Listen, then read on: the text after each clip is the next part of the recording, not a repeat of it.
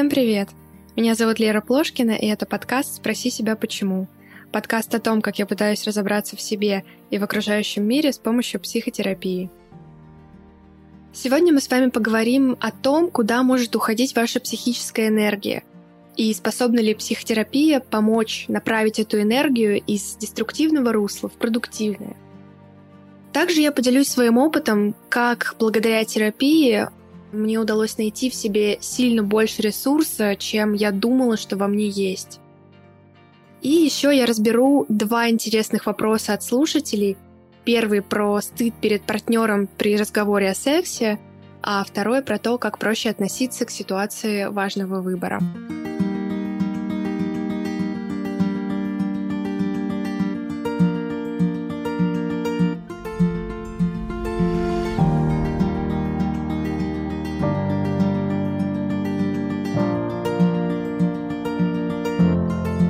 Спасибо всем, кто отправил свои вопросы для участия в рубрике. Если ваш вопрос не попал в выпуск, я обязательно разберу его в телеграм-канале и группе ВКонтакте подкаста в ближайшие две недели. Поэтому следите за постами и не пропустите. Давайте начнем. Я вам рассказывала, что учусь на психфаке МГУ, и одно из важных занятий для становления психотерапевта — это наблюдение за сессиями. Они проходят в клинике, где по желанию пациента он может прийти на открытую консультацию. Так вот, на этих сессиях разбираются действительно тяжелые эпизоды. А так как я довольно эмпатичный человек и глубоко погружаюсь в истории пациентов, в последнее время я стала ощущать сильную тревожность. Обычно стабилизировать свое состояние мне помогает, конечно же, психотерапия, глубокая личная рефлексия и некоторая физическая активность. И тут как раз очень кстати пришли ребята из Fitmost и предложили попробовать их сервис. Fitmost — это единый абонемент для занятий спортом и заботы о себе. Можно тренироваться, посещать танцклассы, ходить на спа, делать бьюти-процедуры. Все это без привязки к одной локации. Этот сервис есть во многих крупных городах. Москва, Питер, ЕКБ, Новосибирск, Сочи, Красноярск и других. В Москве он действует в таких студиях, как XFit, Top Stretching, Alex Fitness, World Class, Бассейн Чайка и других. Я взяла абонемент и месяц тестировала сервис, чтобы понять, стоит ли вам его рекомендовать. Я очень избирательно отношусь к рекламе продуктов и сервисов, и я не стала бы рассказывать о том, чем бы не начала пользоваться сама. Сервис Fitmost мне очень понравился, он экономит и время, и деньги — поэтому я с ребятами остаюсь надолго. Работает это так. Ты покупаешь определенное количество баллов.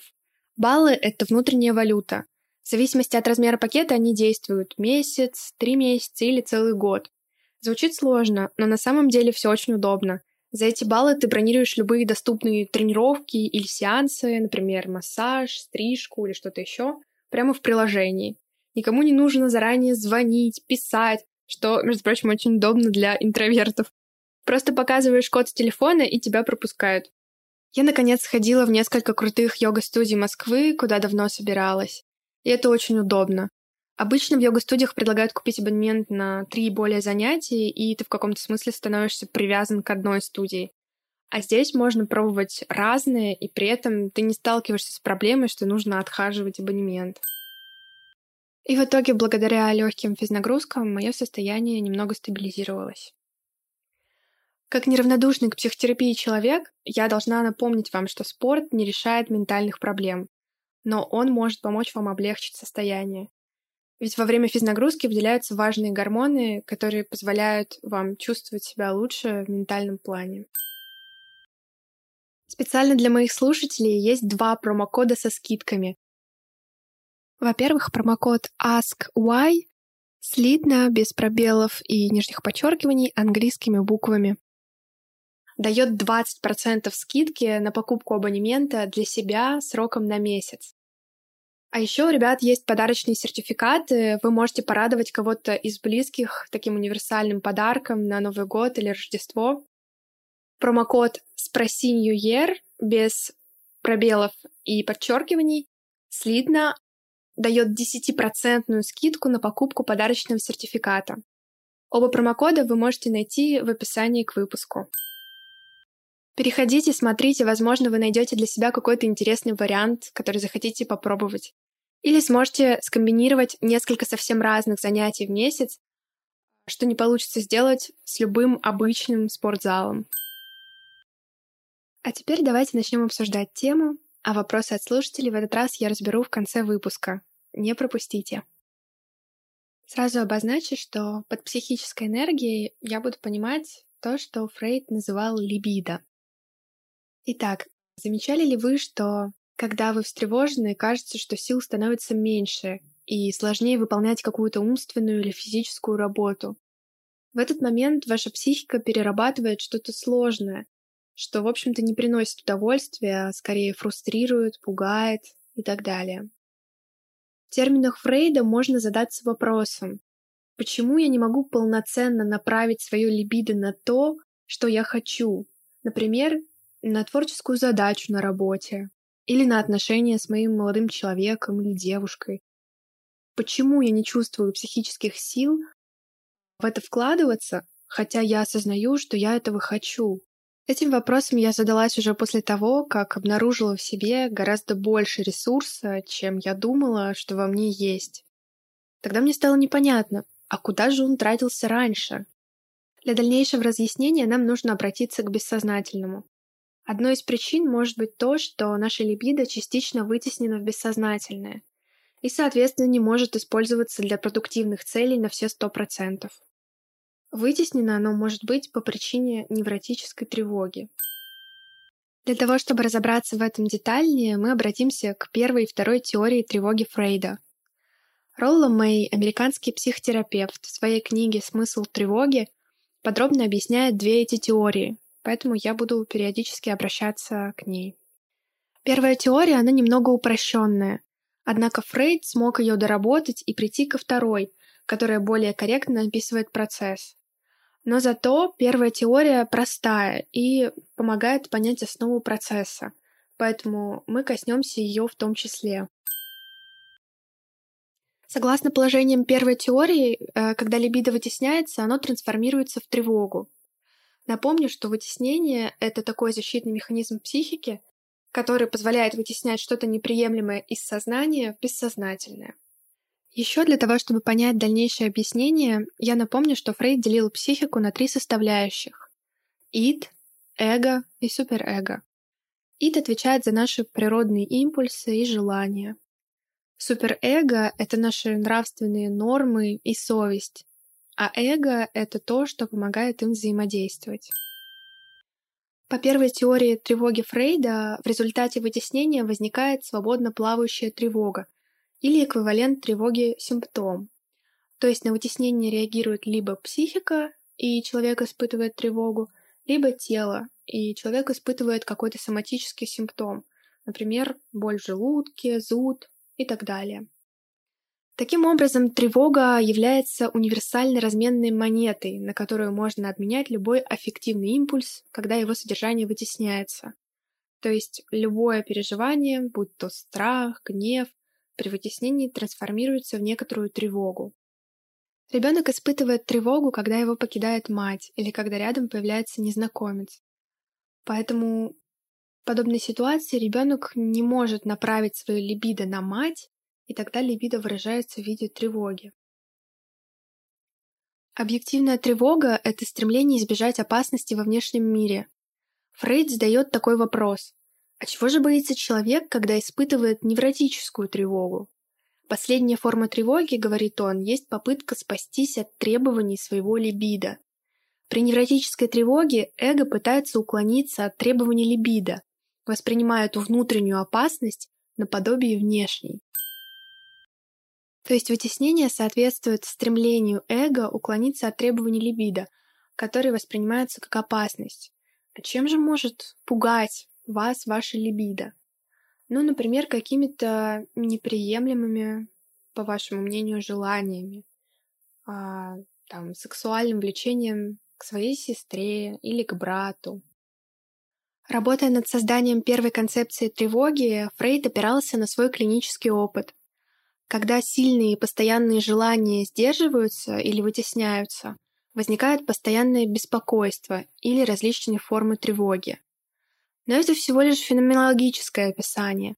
Оно резко отличается от объяснения причины тревоги. Сам Фрейд признал это позже.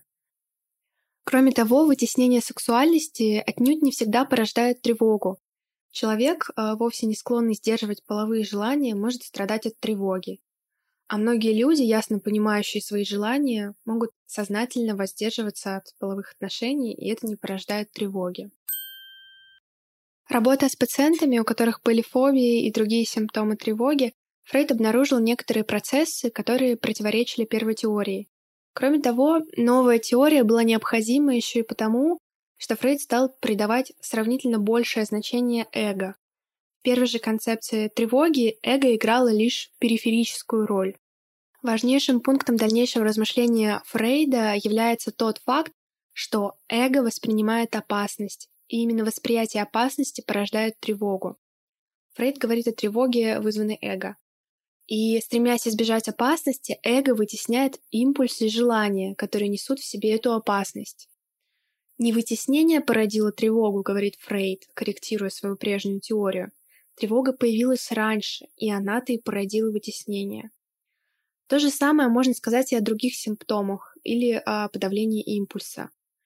Эго воспринимает сигнал опасности, а затем появляются симптомы или подавление импульса, поскольку эго стремится избежать тревоги.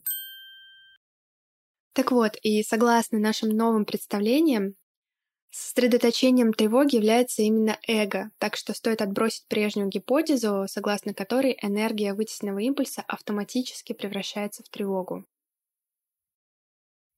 Вернемся к вопросу ресурса. До того, как я начала заниматься психотерапией, у меня было много разных невротических тревог, которые изрядно вытесняли либидо и подавляли импульсы. Может быть, многим знакомо, когда очень быстро устаешь, а, сильно нервничаешь перед каким-то важным событием, и при этом при подготовке ресурс в основном уходит на переживание, а не на саму подготовку. Будь то экзамен, собеседование или что-то другое. В процессе терапии много чего вытесненному удалось вернуть в сознание. И да, это было тяжело переживать и перерабатывать, но зато открыло во мне новые возможности. Появился ресурс сделать в разы больше, чем я могла до этого. Раньше мне было, в принципе, тяжело морально вывозить работу full time. Сейчас я совмещаю работу full time с учебой в университете 5 дней в неделю по вечерам. Также веду подкаст.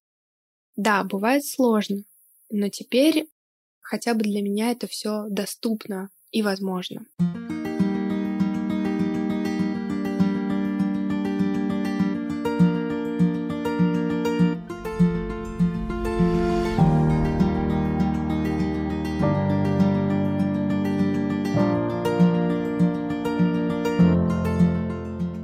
А теперь перейдем к вопросам от слушателей.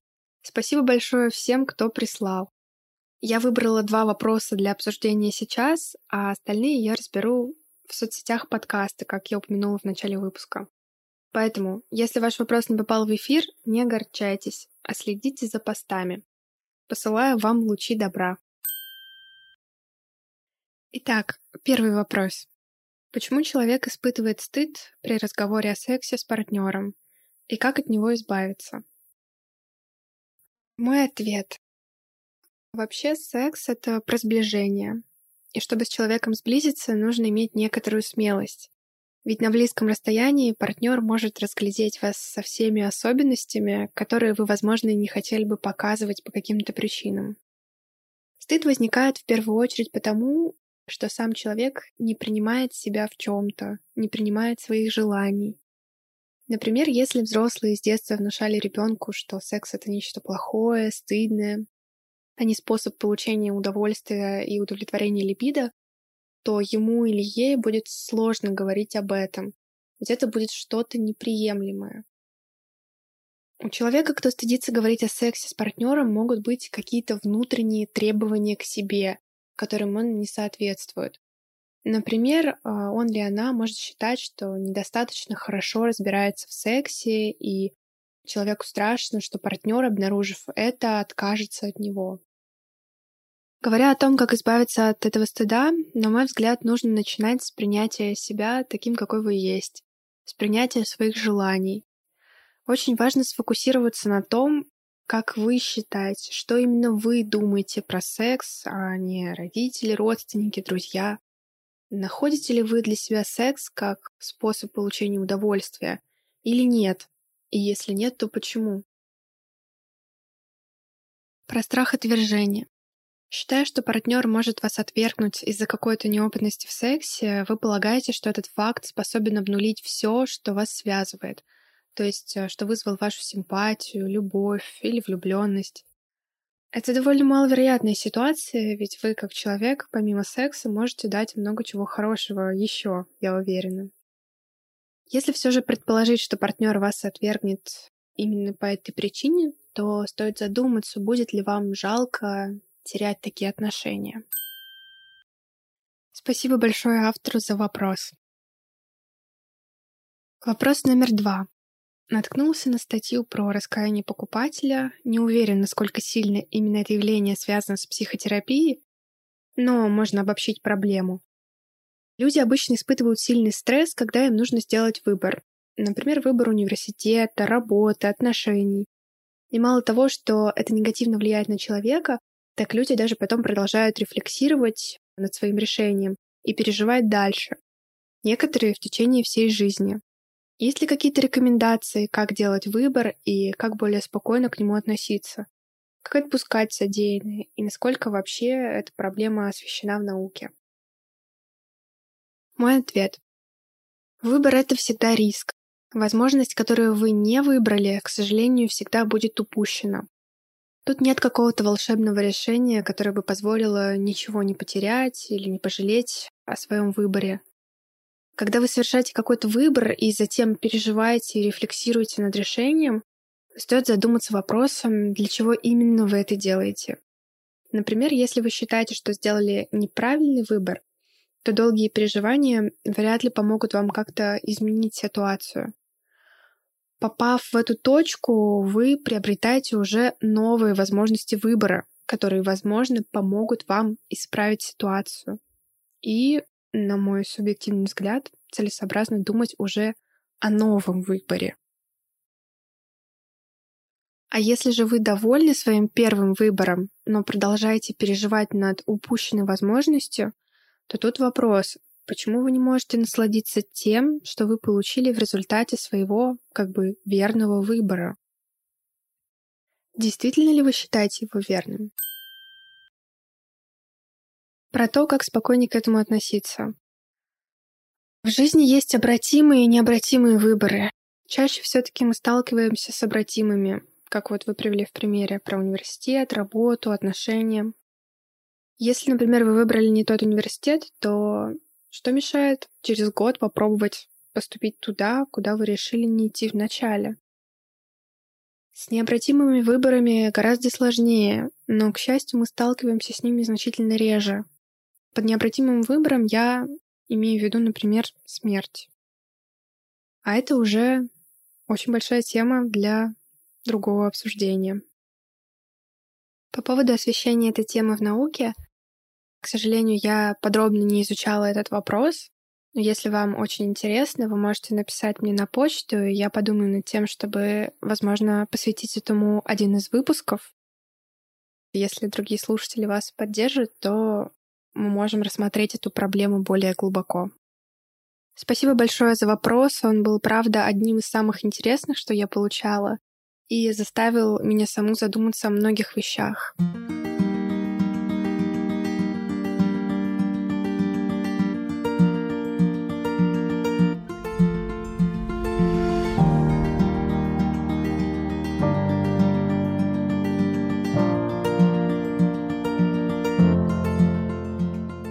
я завершаю выпуск. Спасибо большое, что дослушали до конца. Я напоминаю, что мне очень важна ваша обратная связь, поэтому буду очень рада, если вы поставите звездочки, лайки на всех подкаст-платформах, где вы меня слушаете, а также напишите отзывы. Я стараюсь сделать подкаст лучше, мне очень важно ваше мнение. А также я напоминаю, что у подкаста есть телеграм-канал и группу ВКонтакте, где я не только пишу о выпусках, но и разбираю разные интересные темы, делюсь своим опытом. В этих каналах я общаюсь со слушателями и предлагаю им выбрать тему выпуска. Поэтому, если вы хотите в этом поучаствовать, то обязательно присоединяйтесь.